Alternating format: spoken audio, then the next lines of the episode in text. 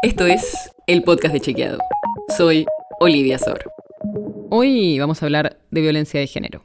Porque la Justicia Federal de San Pablo, en Brasil, absolvió al actor Juan D'Artés en la causa que investiga el abuso sexual agravado denunciado por la actriz Telma Fardín. La causa investiga un hecho ocurrido en 2009 y sobre el tema se difundieron muchísimas desinformaciones.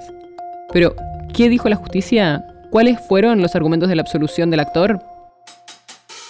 El hecho denunciado tuvo lugar en mayo de 2009, en la ciudad de Managua, la capital de Nicaragua, durante una gira de la obra Patito Feo. Telma Fardín, que por entonces tenía 16 años, denunció que Juan D'Artés, que tenía 45, abusó de ella. No vamos a entrar en el detalle del abuso, pero la denuncia fue por violación y también por otros abusos. El juez absolvió a D'Artés, pero el fallo no descarta de forma contundente todos los hechos denunciados, sino que se debe a algunos aspectos no probados y especialmente a algunas razones técnicas del sistema legal brasileño.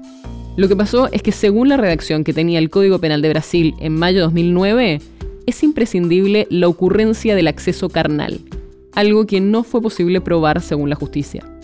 Y cualquier otro acto denunciado, distinto del acceso carnal, hubiera prescrito porque tiene una pena menor.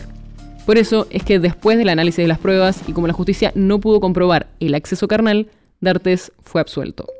Según dijo la ONG Amnistía Internacional, que apoyó a la actriz en su reclamo, esto no implica que los hechos no ocurrieron, sino que, de acuerdo con las reglas del derecho penal, el nivel de prueba necesario para condenar a alguien es alto, y en esta oportunidad el juez decidió conceder el beneficio de la duda respecto de la violación.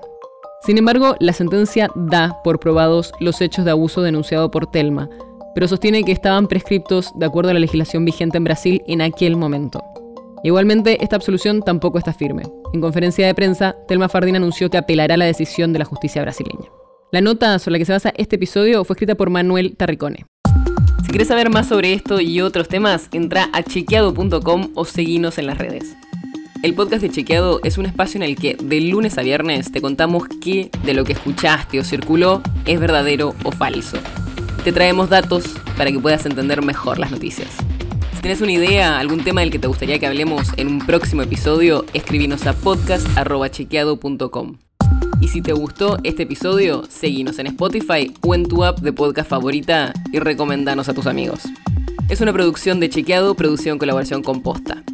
La producción está a cargo de Martín Slipsuk y Sebastián Chávez. Y la edición es de Nacho Guarteche. Yo soy Olivia Sor. Hasta mañana.